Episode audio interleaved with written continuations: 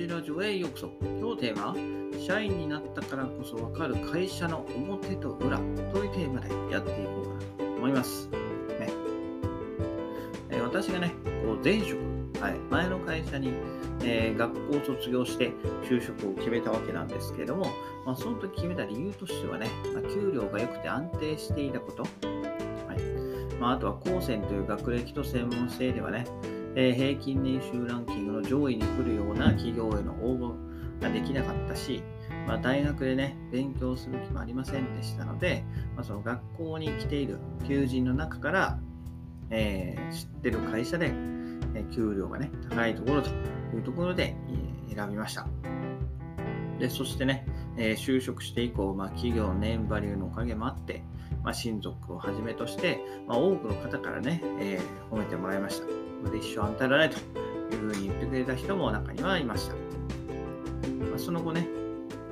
同じ会社の中でいろいろな就職死を経験して、まあ、心から楽しいと思える仕事に出会えたこともある一方で、まあ、会社に対してね、思い出が少しずつ変化していきました。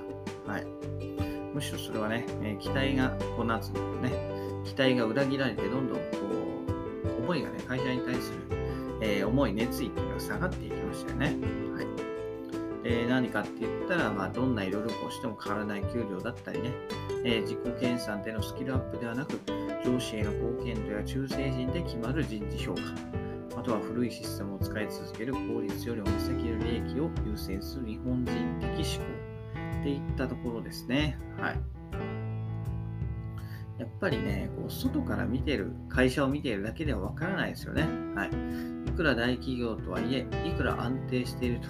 周りから見えるとはいえ、まあ、全てにおいて満足できるかといえば決してそんなことはなくて、むしろね、日本の昔ながらの大企業だからこそ、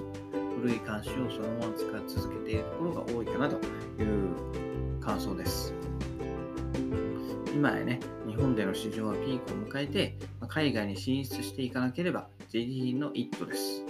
まあ、売上とか営業利益アップのために実際に私もね、当時は海外事業部で働いて、えー、売上を稼いで、お金を稼いで、外貨を稼いできたわけなんですけれども、まあ、その思いをね、砕くようなシステムとか人事消化ではできることも限られてしまいますと。はい。ね。本当にね、ただ、えー、維持ね、維持していくことだけを続けている、まあ、大企業のね、こう、やり方というか、はい。それはね、本当にね、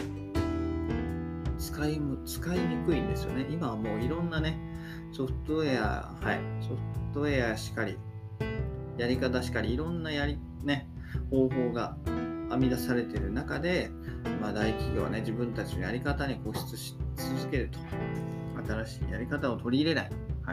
まあ、それは会社もしかりですけど、まあ、上司の人たちもしかりですよね。はい。自分たちのやり方を一切変えない。今まで成功してきたからと、過去の成功に縛られて、やり方を実施しない。本当にね、えー、全然、はい。効率とは無縁な職場でしたね。はい。なので、私はもう、あもう転職しようというふうに決めてました。もちろん副業をやってたんでね、副業で成功してくれればというふうに思ったんですけど、それはね、いつになるかわからないし、はい。えー、ね、今もそうですけど、全然稼げてなかったので、そんだったらまずは手っ取り早くね、年収を上げるのに、えー、転職しようというふうに思いました。はい。ね、そこに、ね、その会社で努力し続けるんじゃなくて、努力する方向先を変えると。はい。今まで本業に尽くしてきた分をね、えー、自分の事業に向けたり、自分の将来に向けるっていった、えー、方向に舵を切ってきました。はい。これからはね、企業じゃなくて個人がね、活躍する次第です。はい。企業の看板で稼ぐんじゃなくて、自分一人でね、できるようになる、稼ぐようになることが大事ですね。はい。特に私のような学歴もなく、大した実績もない人が、生き残るためにはね、早くから始めて他人と差をつけるしか方法がありません。なので、こう大企業でね、安住するんじゃなくて、常に危機感を持って変化し続けることが大事かなと私は思います。変化し続けられる人が、えー、唯一ね、どんなに変代が変化しようとも生き残れ生き残り続けられるのではないかなというふうに考えておりますので、皆さんもね、はい、大企業にですけど、えー、次の会社、別の会社にステップアップするのも悪くないんじゃないかなと思いますので、ぜひ検討してみてくださいといったところで今日はね、社員になったからこそ分かる会社の表と裏というテーマでお話しさせていただきました。それではまた明日、バイバイ !Have a nice day!